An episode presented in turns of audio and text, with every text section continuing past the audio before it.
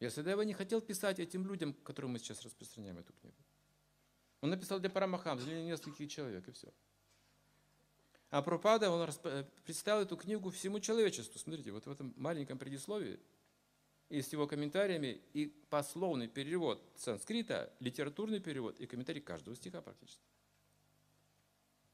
Это сделал один человек, которому было за 70 лет.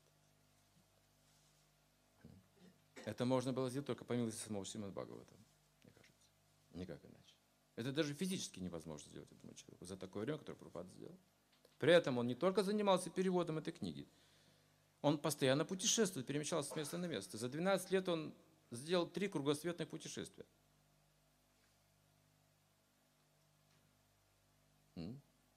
Несколько дней он перемещался, несколько дней перемещался, и он по ночам переводил эту книгу.